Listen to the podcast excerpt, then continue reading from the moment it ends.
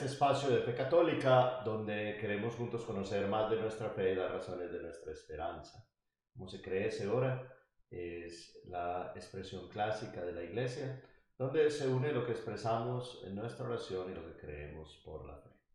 Eres el padre Jaime Alberto Pérez. Y aquí tenemos al ángel, no al ángel Gabriel, ángel Luis Rivera Semidey, porque se me regaña la, señora mami, mami, mami, llega en el primer avión. ¿Cómo que qué pasó con el mío? Sí, hay que decir Semidey o se acaba lo que estaban dando. Hoy vamos a hablar eh, ya muy cerca de esta celebración del domingo de Pentecostés sobre el Espíritu Santo y la iglesia. Vamos a comenzar, como siempre, con un pedacito de la palabra de Dios, clásico para este momento cercano a Pentecostés, Hechos de los Apóstoles, capítulo 2, la llegada del Espíritu Santo sobre el Colegio de los Apóstoles. Intentamos que se viera la imagencita que tenemos aquí, pero no se veía la palabra de Dios inspirada por el Espíritu Santo o una pintura. ¿Y qué es primero? Ok, no hay discusión, todos lo sabemos. Hechos de los Apóstoles, capítulo 2. Cuando llegó el día de Pentecostés estaban todos reunidos en un mismo lugar. De repente vino del cielo un ruido, como el de una violenta ráfaga de viento que llenó toda la casa donde estaban.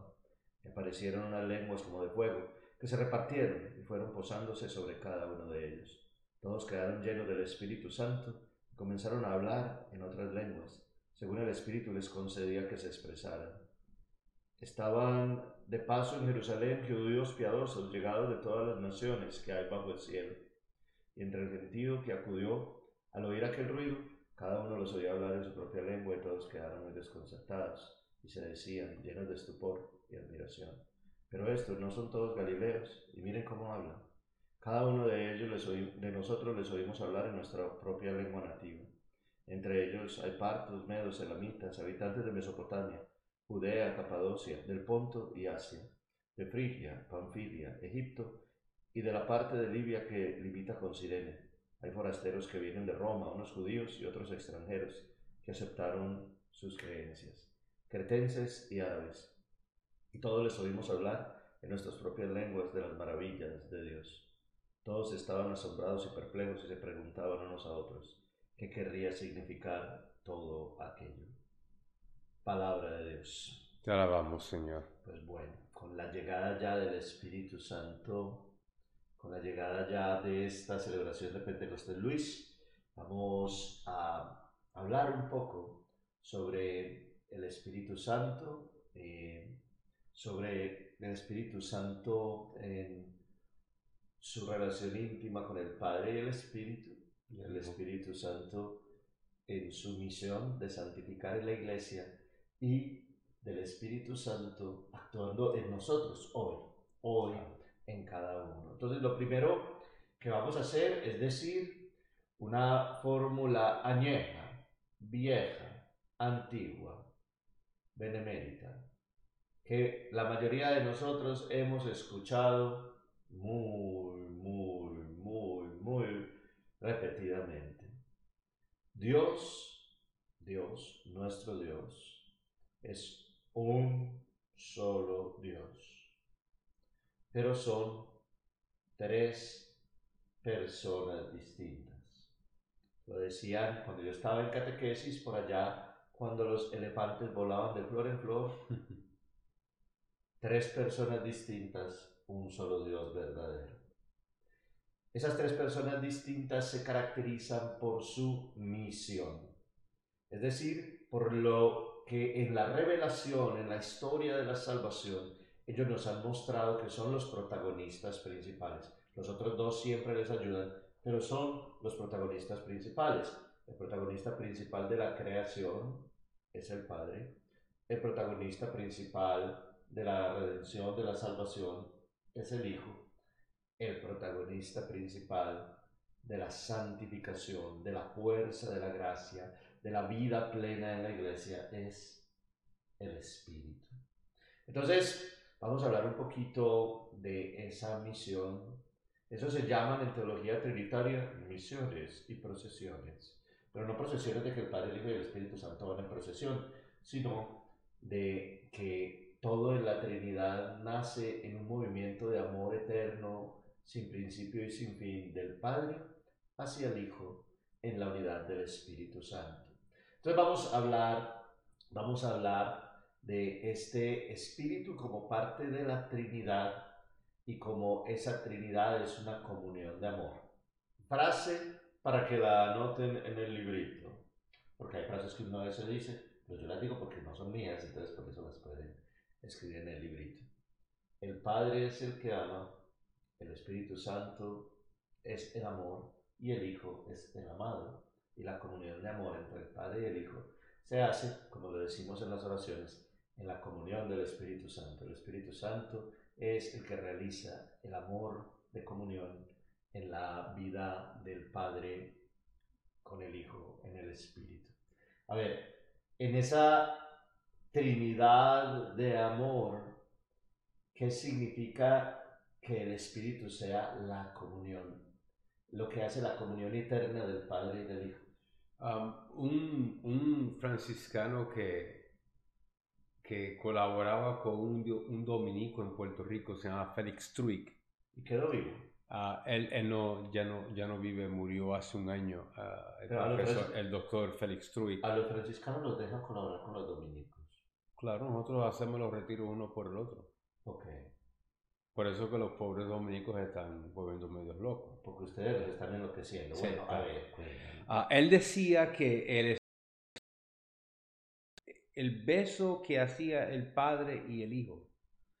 El Padre y el Hijo, el amor intenso que brotaba del Padre hacia la creación, se lo dio en el Hijo al mundo. El mundo es la personificación de ese amor paternal que tiene Dios con nosotros. Y el Espíritu Santo es el beso, el producto de ese amor. Claro, estamos hablando en formas humanas de algo muy complejo, muy más allá de, lo que podemos captar en palabras humanas. Y la teología neumatológica tiene problemas aún en la expresión de esto. ¿Teología de qué? Del espíritu. Así es que, neumatológica. Este dice ah, de hecho, eh, eh, en, el Antiguo Testamento aparece la palabra ruah para hablar del Espíritu. El Ruah de Dios volaba sobre las aguas, las aguas ¿no? Y el Ruah significa un par de cosas, tiene un par de significado, espíritu, alma, soplo, viento. Y quería capturar lo que era el Espíritu Santo. Ahora, 99% de los judíos no creen en un Dios trino. hay, judíos cristianos. que creen que, Cristo es el Mesías. que creen que Cristo es el Mesías, le llaman Messianic Jews en el inglés, o judíos mesiánicos. Y claro, entienden eso del Espíritu Santo. Pero desde el principio, la Biblia empieza a expresar esta comunión de amor. Cuando Dios dice, hagamos, eso es plural. Eso es singular. Hagamos al hombre a imagen y semejanza nuestra. Él nunca dijo, yo voy a hacer el hombre a mi semejanza. había una indicación desde el tiempo primitivo de que Dios no era solamente el Padre, el Creador, y de que el Espíritu Santo en algún momento actuaba. Claro, esperaban un Mesías humano, un rey, un guerrero, que iba a sacar a los romanos de ahí, a restablecer el, reino davídico. Pero el Espíritu Santo vino a hacer una cosa muy importante, a sellar la nueva alianza. Lo que Jesús nos enseñó en tres años, lo que Él vino a exponer, cómo debemos amarnos, cómo debemos vivir entre hermanos. El Espíritu Santo fue ese sello que hizo posible el nacimiento eclesial, donde el ser humano es parte de ese hijo en su cuerpo y que la misión de salvación continúa con Él. De que yo reconozca que hay un Dios, eso es acción del Espíritu Santo en mí. De que yo entiendo de que yo no estoy solo, que hay algo divino, eso es el Espíritu Santo poniéndolo en mi corazón. De yo poder alabar a Dios, ese es el Espíritu Santo que lo hace posible. Soy yo por mí mismo, no puedo actuar con Dios. Sin embargo, el Espíritu Santo pone las palabras en mí puso las palabras en los salmistas para poder alabar y glorificar a Dios. Y eh, este sábado que vamos a celebrar la vigilia de Pentecostés, en todo el mundo, estamos, muchos de nosotros estamos con un fervor porque el Espíritu Santo va a traer el nacimiento de la iglesia y dotarnos de sus dones, dotarnos de sus carismas a la iglesia, no a Luis solamente, a la iglesia en general. es, es, es, es increíble lo que Dios ha hecho posible para amarnos, para atraernos hacia Él. Nos dejó el Paráclito, el Consolador, para en medio de las de los problemas que iba a haber con Roma, en medio de los problemas que todavía existen en nuestra sociedad, en medio de todos los que nos alejan de Dios, Él vuelve y nos deja el consolador que nos mantiene al lado de Él, que nos mantiene diciendo Abba Padre. y estamos de fiesta, claro, porque el Señor ha resucitado. Y concluimos eso y después del domingo ponemos el sirio pascual de nuevo a otro lugar de honor cerca de la fuente bautismal. porque ya no va a estar frente al altar, ya pasan los 50 días. La iglesia ha de nacer. Y entramos otra vez al tiempo ordinario, donde nos vestimos de verde, pero siempre hay una fiesta o otra que nos vestimos de blanco o rojo que también es acción del Espíritu Santo. El Espíritu Santo está en la iglesia, coexistiendo con ella. La iglesia existe porque el Espíritu Santo está ahí. Los errores humanos son corregidos por el Espíritu Santo. Hasta el Papa más horrible de la historia, uno de los Borgias, cuando dijo algo a nivel de, de fe y de moral, lo dijo, como dice el americano, spot on, encima de la de, lo que ya se sabía en la teología, ¿no? So, el Espíritu Santo no dejó que ninguna persona alejara a la iglesia de la fuente de amor del Padre. Pues vemos que, como lo decía Luis, a lo largo de toda la historia de la salvación, el Espíritu ha estado presente, pero nosotros creemos que ese Espíritu no es una consecuencia ni del Padre ni un resultado resultado de, de lo que significa la relación íntima. Vemos eso utilizando, por ejemplo, el ejemplo de Luis. Es que el padre en esa relación de amor besa al hijo, el beso de, que le da el padre al hijo realiza esa encarnación y cuando el hijo besa al padre para atrás, como dicen aquí, entonces el Espíritu Santo nace para la iglesia. Es una dinámica de amor constante y la Trinidad como todo auténtico amor, ojo, todo auténtico amor sale de sí mismo, todo auténtico amor es creador, todo auténtico amor es transformador, todo auténtico amor tiene la fuerza irrefrenable del perdón, de, de la transformación de las actitudes, todo auténtico amor tiene la transformación de todo. Entonces, el acto creador de Dios, el acto creador de ese amor del Padre y del Hijo, en el que el Padre es el protagonista, en ese, en ese acto de amor nace la creación entera que fue hecha para el hombre.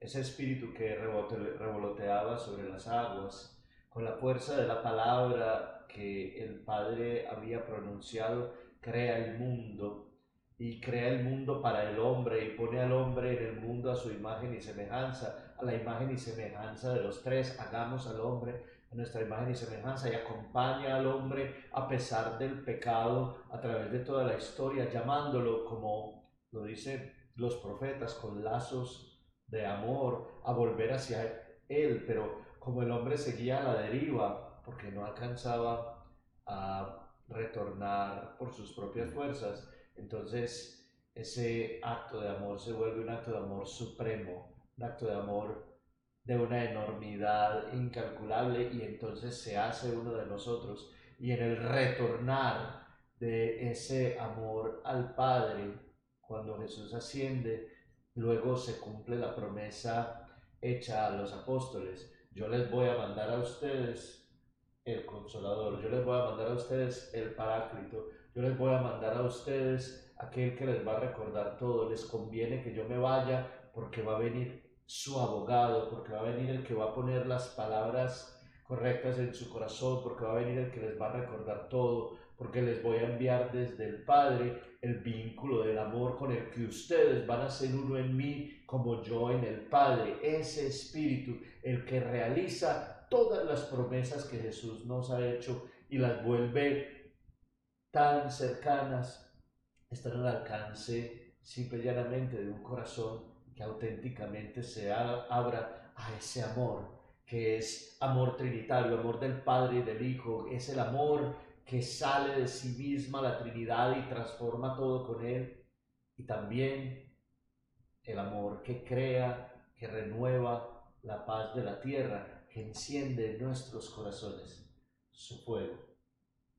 una de las cosas que decimos es el credo, creo en el Espíritu Santo, que procede del Padre el Hijo, y con el Padre el Hijo reciba misma adoración y gloria, y que habló por los profetas, o sea, reconoce la iglesia en el concilio de Constantinopla y de Nicea, que el Espíritu Santo siempre estuvo presente en esa redención de Dios, en ese vínculo de volvernos hacia Él, porque nosotros estábamos hechos para Él desde un principio. Dice la historia que estábamos en el jardín y que nosotros nos alejamos de Él, nosotros decidimos hacerlo a nuestra manera, no nos dejamos llevar por Él. Y descubrimos nuestra desnudez, o sea, la fragilidad humana, la propensidad de caer y el Espíritu Santo es lo que hace posible que nosotros nos mantengamos unidos a ese Creador. Y el hágase que aparece en la Biblia en Génesis, hágase la luz. Es el Hijo, es el Verbo que se encarnó en la humanidad a través de María, pero es el Hijo que hace eso posible. Y dice que el Espíritu lo condujo al desierto o sea, desde el principio la Trinidad siempre estuvo presente el uno con el otro para traernos esa redención, para volvernos al estado primitivo, donde dependíamos de Él y Él nos miraba como hijo. De hecho, cuando tú haces la epíclesis, estás rogando al Espíritu Santo que de una manera mística abra una ventana y que ese pan sea el pan de dos mil años atrás. Que ese poco de vino sea el vino de la tercera copa de Jesús en la mesa. No estamos pidiendo una vuelta o volver a sacrificar a Jesús, sino que ese sacrificio que Él hizo venga hacia nosotros para purificarnos, para llevarnos hacia Él. Si entendiéramos esa parte de la misa, no hubiera nadie en el celular. A veces que estamos alto, estamos mirando, y yo tiendo a arrodillarme, especialmente cuando no hay monaguillo cerca, porque quiero, no puedo. Dios está siendo presente por mi humanidad, por, porque yo soy inicuo, porque yo soy incapaz de hacer las cosas bien. Y Él me ama. Y Él me dijo, yo morí por ti. Yo quiero tu salvación. Yo quiero fortalecerte. Y empezó en el bautismo, cuando recibí los dones del Espíritu Santo. Y aparece en Isaías 11, ¿no? Y luego en la confirmación, responsabilidad de adulto, de efectuar esos dones para el servicio de Dios. Y nutrido con la Eucaristía, también que se me hace presente porque el Espíritu Santo lo hace posible. Me estoy haciendo íntimamente ligado al Cristo sacrificado. Ahí es que yo soy imagen. Y puedo entonces salir a llevar esa buena nueva de esperanza, de fe, de amor al mundo entero. Como Esteban. Dice la palabra Esteban lleno del Espíritu Santo. No dice Esteban el diácono. No, Esteban lleno del Espíritu Santo predicó la buena nueva. No mataron por eso, pero predicó la buena nueva. Los mártires que celebramos hoy. Charles Lubanga, compañeros mártires. El Espíritu Santo les llenaba de fervor el corazón. O sea, la iglesia, dicen los filósofos, ¿no? Que la iglesia nació o, o se sostiene porque está encima de la sangre de los mártires. Pero esa sangre de los mártires fue nutrida con el Espíritu Santo que lo hizo posible. Ningún mártir, ninguna persona por más buena que sea, pudo hacer algo si el Espíritu no se lo permitió o no lo condujo. Sí, ahí has tocado varios temas que, que son muy interesantes. Yo voy a intentar, voy a intentar recorrerlos pensando en esta acción del Espíritu Santo desde la eternidad que termina haciéndose realidad en la iglesia que sale de misión, que sale a evangelizar, que transforma el mundo. Miren, hay unos detalles de la Sagrada Escritura que son hermosos, pero que esconden otras cosas porque están conectados entre sí y a veces, porque la Biblia es muy grande, no logramos verlos. Dice el libro del Génesis lo siguiente, que al principio todo era, en, hebreo se dice tohu babohu, no le pongan a sus hijos babohu, eh, que era como un caos, un desorden. Listo, el tohu babohu. Ese caos, ese desorden tiene una característica y es que el Espíritu de Dios aleteaba sobre las aguas que cubrían ese desorden.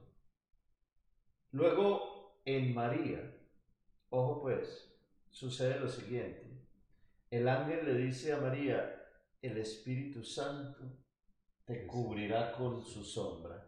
Si ustedes piensan que todo era oscuridad y que el Espíritu aleteaba, de la misma forma, para que el Espíritu Santo cubra a María con su sombra, tiene que estar el Espíritu sobre ella. Mm. Listo.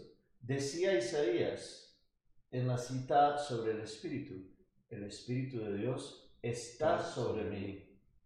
Listo, entonces son, son, son venas comunicantes de una realidad que se vuelve plena en la anunciación.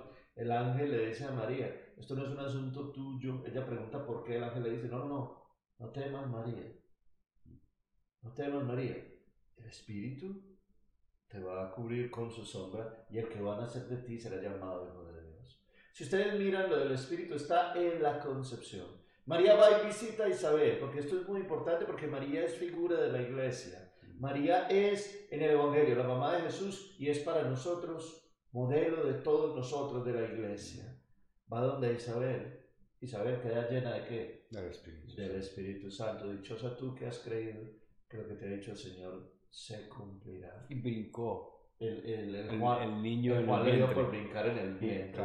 claro. En el comienzo de la vida pública de Jesús, en el bautismo, el Espíritu, ¿dónde está?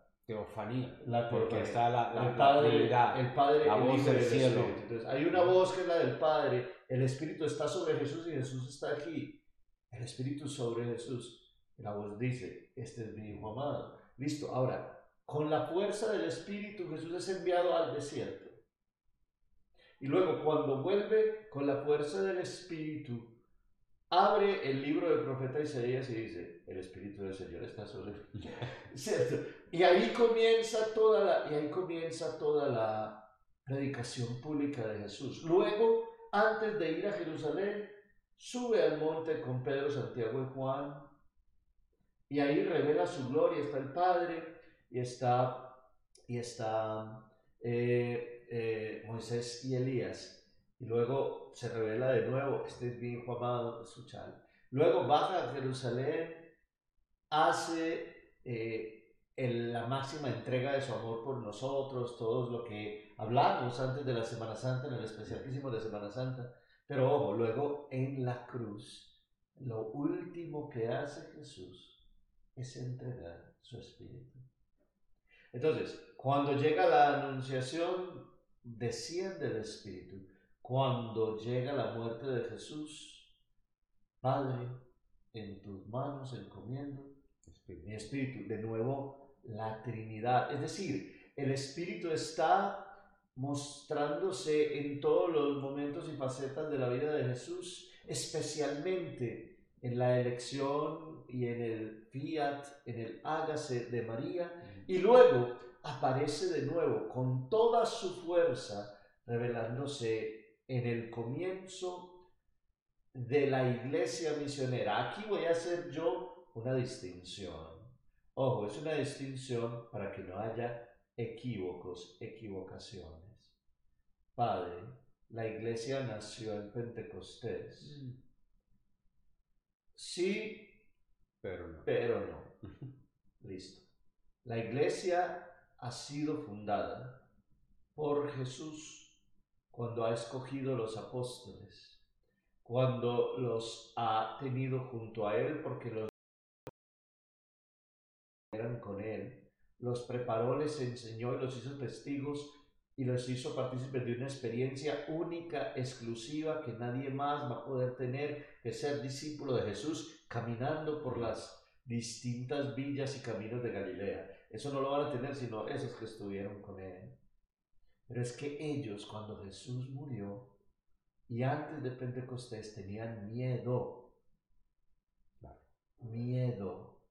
Y entonces en Pentecostés esas promesas de Jesús, el consolador, el abogado, el paráclito, el que los va a recordar todo, el que los va a hacer testigos míos, no se preocupen de lo que van a decir, eh, a ustedes se les inspira lo que tienen que decir, le las palabras adecuadas. Todas esas promesas de Jesús se hacen realidad porque viene el Espíritu y les da la fuerza para vencer el miedo. Ahora, la carta del apóstol San Juan tiene una clave fundamental para el temor. Todos los que tienen temor, agárrense que vienen curvas. Una frase definitiva. No es porque no tengan fe, puede que la tengan no es porque no tengan esperanza, de pronto la tienen. Pero esto es lo que dice la primera carta del apóstol San Juan. El amor vence al temor. Y el espíritu que es el amor entre el Padre y el Hijo, genera la unión perpetua, infinita, eterna de Dios en sí mismo en las tres personas. Al dársele a los apóstoles, ese amor vence el temor y comienza la iglesia que predica, la iglesia que es testigo, la iglesia que es visionera, la iglesia que se experimenta y se siente perdonada, la iglesia que se sabe enviada, la iglesia que no tiene temor, la iglesia de los que dieron su vida, la iglesia de los que no tenían miedo de la muerte ni de la espada, la iglesia de los mártires, la iglesia de los confesores, la iglesia de todos los que entregando su vida, alegremente enfrente de las fieras, alegremente enfrente del bochorno y del castigo, cantando alabanzas al Señor Jesucristo, dejaron que los animales, como diría San Ireneo, los hicieran trigo de Dios, mm. los pulverizaran para ser ellos pan de vida eterna, Eucaristía vivida, Eucaristía real. Ese punto es importante nosotros nos convertimos en Eucaristía a los demás. O sea, soy nutrido por la Eucaristía en la misa, pero entonces ahí yo tengo que hacer Eucaristía para los demás. Y cuando esos mártires les echaban en la arena romana y mandaban las fieras a mí, lo que el, lo, que el apóstol estaba diciendo es que lo, los trituraban, las fieras. O sea, lo estaban, se lo estaban comiendo vivo. sí. Y ellos gozaban que podían ser testigos verdaderos del amor de Cristo. Sí. Pablo lo dice, lo refiere, ¿no? Dice muchas veces, le doy gracias a Dios que he podido parecerme un poco al sufrimiento de Cristo. O sea, que él sabe que no va a sufrir lo que sufrió Cristo. Pero que los fuetazos, los, los, encarcelamientos, al fin la ejecución lo pudo hacer porque dice él que era, no era digno de ser como Cristo. Y sin embargo el Espíritu lo ha bañado con el honor de ser testigos de la verdad. Eso es fuerte. Si entendemos de que mi llamado es yo ser testigo siempre. Y cuando estamos en la escuela pública, y los estudiantes a veces se ponen a hablar de cosas. Hay mucha gente de escuela pública que no son católicas y le dicen a nuestros niños cosas. Es bueno que los muchachos aprenden a hablar con sus papás. Pero es importante, mucho más importante, que ustedes los padres se nutran con estas cosas para poder responder a sus hijos. Porque los hijos, lo, peor del mundo es dejar un hijo ignorante dejar un hijo sin conocer la verdad. Y si usted quiere que su hijo conozca la verdad, tiene que conocerla. Y pidamos al Espíritu Santo que nos nutra, nos siga nutriendo con cositas así, para poder llevar esa verdad a nuestra familia. Entonces, el, Espíritu hace nacer a la iglesia como nosotros la conocemos hoy. La iglesia con sacerdotes misioneros, la iglesia con religiosas y consagrados por todo el mundo, la iglesia que sale de sí misma como salió de sí mismo el amor creador de Dios, el amor redentor de Dios, el amor santificador de Dios, la iglesia que se sabe elegida, enviada y protagonista en la transformación de un mundo que siempre ha tenido unos valores contrarios, opuestos al Evangelio, que se ha opuesto a la iglesia con toda la fuerza, con toda la tenacidad, con toda la violencia, algo que nosotros, por ejemplo, hoy celebramos, el martirio en Uganda de Charles Luanga y Carlos Luanga y todos los compañeros mártires, como celebramos a todos los que entregan su vida, pero ojo, ahí es donde el espíritu cobra un valor fundamental, no solamente para el nacimiento de la iglesia y para que los apóstoles empiecen a predicar y para que muchos se bauticen al comienzo, sino para que nosotros reflexionemos. Hmm, yo he recibido el Espíritu, he recibido el bautismo, he recibido la confirmación, estoy en la Eucaristía cuando el Espíritu Santo desciende. Ojo, todavía sigo sin entender por qué hay gente que sigue en la casa viendo la Eucaristía en lugar de estar aquí, en el lugar donde la comunidad toda junta se reúne y está delante del misterio de la salvación. Pero es que no solamente eso, sino que en el sacramento de la reconciliación, en el sacramento de la unción, en el matrimonio, en, la, en todos está presente el Espíritu en la ordenación. Si yo he sido estado de Dios se hace presente y, y, lo he recibido, porque yo todavía sigo sin que el amor habite en mí, sin que la fuerza del Espíritu me mueva a una acción transformadora del mundo, porque sigo sin ser testigo, misionero, de la misericordia de Dios? ¿Por qué sigo negado a recibir el perdón? Porque hay gente que no se perdona a sí misma o a dar el perdón, porque no son capaces de perdonar a los demás. Luego queremos nosotros decir, soy de la iglesia, pero es que mm. ser es un acto típico de la existencia. Y ese acto típico de la existencia en un cristiano lo hace el Espíritu. Si usted es cristiano, debería ser en usted imagen de Cristo, los mismos sentimientos, los mismos pensamientos de Cristo, toda palabra y obra buena y cada una de las cosas con las que llamamos a Dios Padre, acción del Espíritu transformador, unificador, que en la iglesia nos transforma a todos en testigos. Hoy día, Luis, más que nunca, yo pienso que hay que pedirle al Espíritu que nos haga testigos. Mire, yo se los digo mucho en la misa, a lo más fácil que hay es coger una coronilla de la Divina Misericordia y rezarla todos los días. A los niños les gusta mucho porque es más cortica que el rosario. Claro. Entonces, Especialmente al, hermano de mi hijado. al hermano de tu ahijado, ¿listo? Entonces, el, el, el- la coronilla la rezamos así con una camandulita, ta, ta, ta, ta, ta, 10 minutos se acabó la coronilla, ya Dios está contento. No. Vamos a una misa en semana y eh, es 35, 38 minutos, ¿está contento Dios con eso? No, es que el Espíritu no nos mueve solo a que estemos en la Eucaristía, solo a que hagamos una oración de 15, 20 minutos con, con una camándula, sea la que sea que nosotros hagamos. No, el Espíritu nos invita a transformar el mundo, a cambiarlo, a ser testigos transformadores de la realidad, de la cultura y del ambiente en el que vivimos. Hoy más que nunca hay que pedir el Espíritu y tenemos que invitar al Espíritu a estar en nosotros y transformar nuestras vidas. Ayer salí con uno de los miembros de la parroquia y nos llevó a, a Yankee Stadium.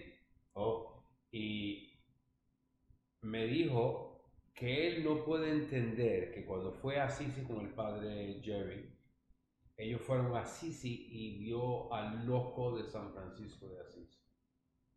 bueno, eso ya es de la parte suya los locos. Entonces me dice, yo no puedo entender que no creo que Dios quiera que uno sea pobre. Y yo le digo, ¿por qué? Claro, si quiere. Porque es que, eh, ¿qué entonces hay de la empresa? Y digo, mira, tener votos de pobreza es un llamado. No todo el mundo puede hacer eso. Pero todos somos llamados a vivir pobremente. ¿Pero cómo? Una persona que tiene dinero no entiende lo que es pobreza. Yo le digo, hay una diferencia entre ser rico y ser avaro. Hay una diferencia entre no ser atachado a nada del mundo y vivir en cosas. Dios no te va a decir que eres pecador porque hiciste plata, pero ¿qué hiciste con la plata? Entonces, a veces la gente confunde el llamado propio que uno tiene. El Jesús que yo conozco, el Rey del universo, nació en un pesebre. O sea, el Rey, el dueño de todo. Y murió en una cruz como los Y murió en un madero, como un prisionero, como un ladrón. Despreciado, deshecho de los hombres, estimado en nada, Sí. varón de dolores. Entonces, ¿qué me toca a mí como cristiano? Es no ser como Él. Claro. Desprendido de las cosas materiales, desprendido de, de mi propia existencia, de mi propio bien para el bien de Él, para promover su agenda, su misión, ¿cómo le llamas tú? ¿Cómo es? El proyecto de el Jesús. proyecto de Jesús. O sea, si yo sigo mirándome lo que yo quiero hacer, yo no estoy colaborando con Jesús. Si es lo que yo siento que yo quiero hacer, yo no estoy colaborando. Y no estoy criticando a la persona que ora, que no se entienda eso. La oración es importante para restablecerse, para no poder. Pero luego, ¿qué? Luego, ¿qué? Aquí hay desahuciados que no comen bien. No vienes a ayudar a darle comida. Aquí hay gente que viene a la comunidad que no pueden venir a la comunión porque no están caminando. Le lleva la comunión a la casa. Todo el mundo quiere ser, me acuerdo, tengo un amigo presbítero de Nueva York que se llama Padre Ambiori Rodríguez. Si me ves, ah, muchas bendiciones para ti, de la República Dominicana. Y me acuerdo que cuando él tomó la posesión de una parroquia como párroco, habían seis de las señoras que son las dueñas de la parroquia. En todas las parroquias tenemos un par. Sí, hasta que llega el comandante mandó a parar. Sí. Yo me quedo aquí porque hoy me toca lado del Padre de la comunión. Y él llega a la sacristía, están estas dos señoras peleándose quién iba a estar dónde. Y el padre dijo, ese es el problema. Se acabó. No hay ministro de la comunión en la misa. Llamó a los otros presbíteros de la casa cural y en la misa más llena, que todo el mundo venga a servir. Los diáconos, el cura y todo. Y los laicos que se sienten. Todo el mundo, claro, en el momento que se pasó, ay, ¿cómo hizo el Padre? Mira, que no nos entiende que nosotros llevamos tantos años aquí. Pero eso no es hecho con amor. Sí, no. Entonces, si no hay amor, el ministerio de quién es? Es de Jesús. Uno tiene que hacer el ministerio por amor, o sea, venir a darle comida a los hombres porque uno ama a los hombres. Ahí está Cristo, ahí están sufriendo. Si vamos a llevar la comunión, llevemos la comunión a los que no pueden llegar a la iglesia. Vamos a preguntar al vecino que ya no camina bien, usted necesita que yo le traiga algo de la tienda, una leche, un pan, qué sé yo. Porque ahí es que se ve el Espíritu de Dios trabajando. No en cuántas decenas de rosarios yo haga. Yo tengo un ejemplo muy bueno de, dos, de dos santas de dos santas, porque así entendemos nosotros mejor. Miren, Santa Teresita del Niño Jesús y de la Santa Paz quería ser misionera de irse pues para el África, ¿no? Eso es lo que ella quería, pero les digo que está escrito de puño y letra de ella que ella quería. ¿Y qué quería Dios? Que se quedara ahí, tranquila. Un convento de clausura en Francia de donde no pudo salir ella quería y no, era de iglesia. y no era mala y no era mala y no era mala su, su, deseo no era malo pero no era lo que Dios quería de ella. ella quería ser misionera delicioso yo soy misionero le digo que es delicioso eh, pero eso no es lo que Dios quería de ella. Le pongo otro ejemplo Santa Teresa de Calcuta. Al revés ella se metió en un convento para quedarse encerrada. de Loreto. En un convento para quedarse encerrada. Y qué quería Dios que saliera el mundo la mandó a trabajar con unos leprosos y unos enfermos. ¿Sabe por qué? Porque no es si lo que yo estoy haciendo es bueno. No es si el rosario que yo estoy haciendo no es bueno tampoco. Es Dios quiere que eso sea lo que estemos haciendo nosotros en la iglesia como comunidad, porque ojo, el Espíritu Santo actúa pero en comunidad. En comunión con el Padre. Llega en la comunión de la comunidad con su presbítero, de su presbítero con su obispo, de su obispo con el Papa, no individualmente, en comunión. Entonces, mire, ¿ser misionero es malo? No, pero lo que Dios quería de Santa Teresita no era eso. ¿Ser contemplativo en un convento es malo? muy bueno. Pero Dios no quería eso de la Madre Teresa de Calcuta. Yo, ojo, Llevo 17 años de misionero y me ordené de sacerdote diocesano. Que el 99% de los sacerdotes diocesanos no salen de misión. Te estoy diciendo que no te quieren allá. No, sabe con el dueño de la casa. Entonces, hay que entender, no que si yo quiero rosario rosario voy a hacer 30 rosarios diarios porque a mí me encanta el rosario, no.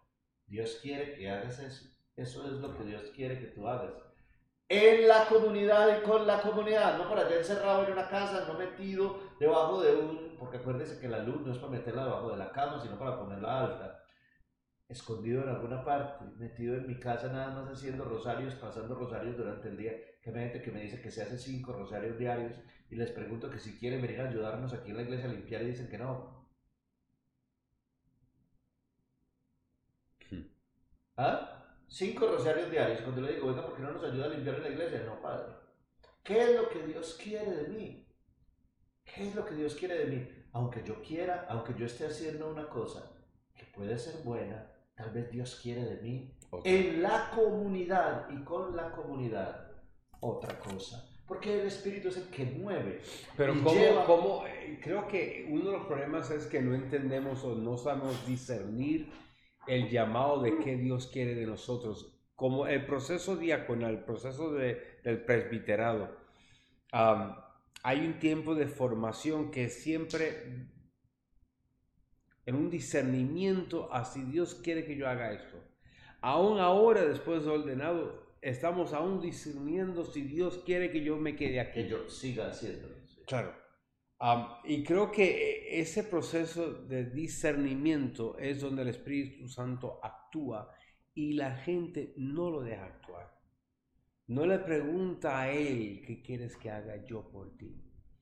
Y acusan a San Francisco de Asís de ser medio loco. Claro, porque un día abrió la Biblia y dijo, los pajarillos no tienen casa, sí. Y Dios le provee.